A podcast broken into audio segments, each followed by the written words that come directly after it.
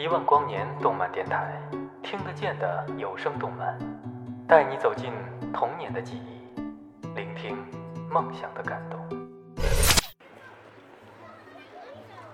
哎，老铁，你听过这电台吗？不知道啊，听这名儿不就是做动漫电台的吗？做动漫电台，那整的还挺新鲜的呀。要不咱哥俩去听一下？还愣干啥呀？赶紧去听啊！欢迎收听，欢迎收听，欢迎收听，欢迎收听，欢迎收听，欢迎收听，欢迎收听。一万光年动漫电台，一万光年动漫电台，一万光年动漫电台，一万光年动漫电台，一万光年动漫电台，一万光年动漫电台，一万光年动漫电台，欢迎收听。一万光年动漫电台。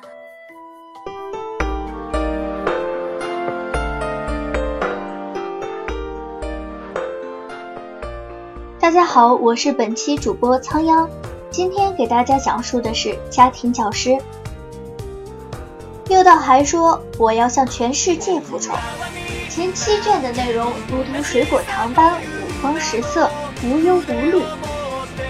进入到黑曜篇之后，作者才终于在主角一众人身上增添了应有的保护与救赎的重量。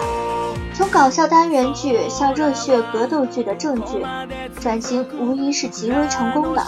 我们都看到了黑药片开始后，家庭教师的人气是怎样以势如破竹般的急速增长。之前细水长流的日常喜剧，原来全部都是在为日后的激战做着漫长的铺垫。有关黑手党浩瀚的故事，实际上才刚刚拉开帷幕。黑曜国中的三人以首批真正反派的身份走入了我们的视线，学校被盯上，身旁的朋友陆续遭遇袭击，正义的一方必须肩负维护和平、除暴安良的责任，潜入敌方阵地将敌人消灭，其实主角本人有着一百分的害怕与不愿意。精彩的战斗随即开始，而我们这才意识到，炸药、山本的球棒、剧毒料理与死气弹等，原来并不只是些用于搞笑的道具。黑曜之战结束后，生活好像恢复了正常。玉四仍然是个盲目崇拜的炸弹小子，山本依旧是个少根筋的棒球少年。而泽田纲吉也依旧是个习惯于吐槽抱怨的倒霉主角，或者是被小孩围的发愁的可怜保姆。只是看多了此类作品的读者们心里清楚，战斗后面所有的必定是更精彩、更激烈的更多战斗，一直到主角登上世界之巅的那天。九代首领说：“你们要一对一决战，争夺指环。主角要成长，就必然要不断的遭遇新的对手。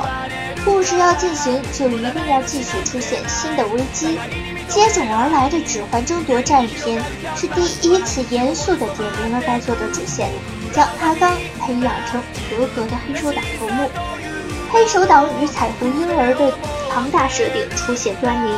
原来鳕鱼家族并不是臆想中的迷之搞笑组织，而是有着更加强大、更危险的气质。万年微笑、魅惑无敌的反派 A 刚刚退场。冰冷面、贪心、狠手辣的反角 B 马上华丽登场，率领着变态与帅哥兼具的杀手军团前来争夺象征时代首领继承人身份的彭格类戒指。至高无上的大风指环代表着首领宽广如苍穹般的心胸，旗下晴、雷、蓝、雨、雾、风一字排开，象征着六位忠诚守护者的各异个性。双方分别被九代手里砍中，相持不下。只得用一对一的战斗一决胜负。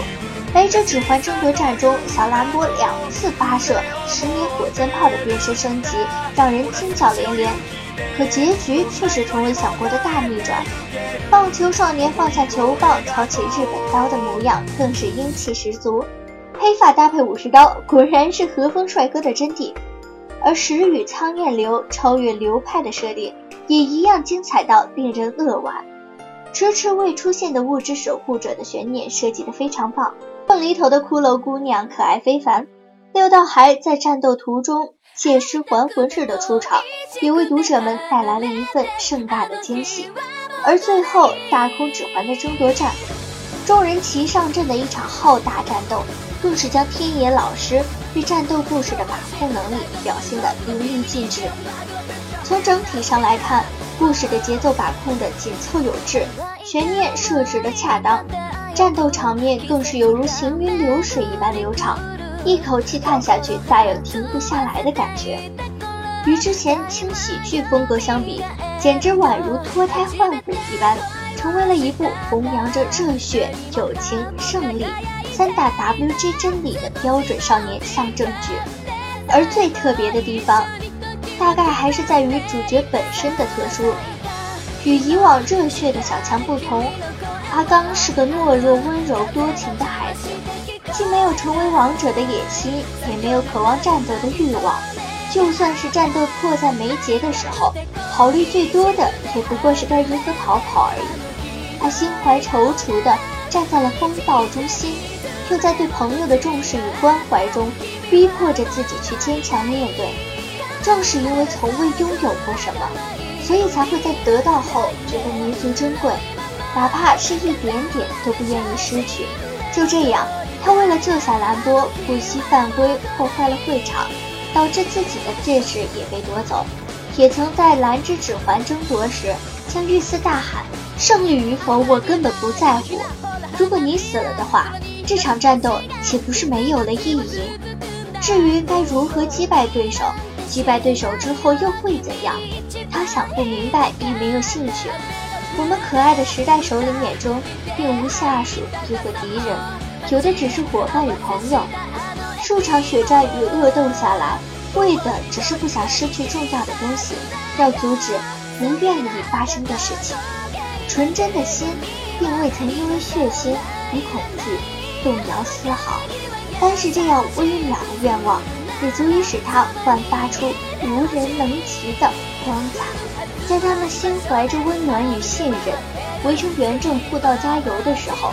胜利已在不远的地方等待起了他们。其实，山楂本人又何尝不是个悲情角色？黑幕重重的比赛已经浅浅地揭示了阿刚他们即将面对的世界本源面目。黑手党世界的黑暗险恶、弱肉强食，恐怕并不是蕊过经常挂在嘴边吓唬人的东西。故事究竟能否像阿刚所期待的那样，回归原本的轻快？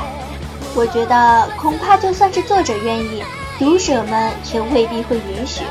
于是新篇章中，忍波消失在了十年火箭炮的硝烟里，阿刚则穿越了时空，躺进了棺材。一切都预示着即将到来的，或许是更为猛烈的狂风暴雨。不过我们有理由相信。阿刚一定能与可爱的伙伴们携手化解危机，最终成为合格的黑手党领袖，统治其属于自己的一片天空。好孩子一定是可以获得幸福的，这是少年漫画中亘古不变的唯一真理。易烊奇说：“最重要的是爱。”我们为什么会觉得家庭教师蕊过好看呢？归根到底，还是得用一个“爱”字做总结。当然。一部以黑手党历史考证引入正题的评论，未免显得严肃而且奇怪，尤其针对的还是这部叫人看的爱心泛滥的作品。以上就是本期节目全部内容，我们下期再见。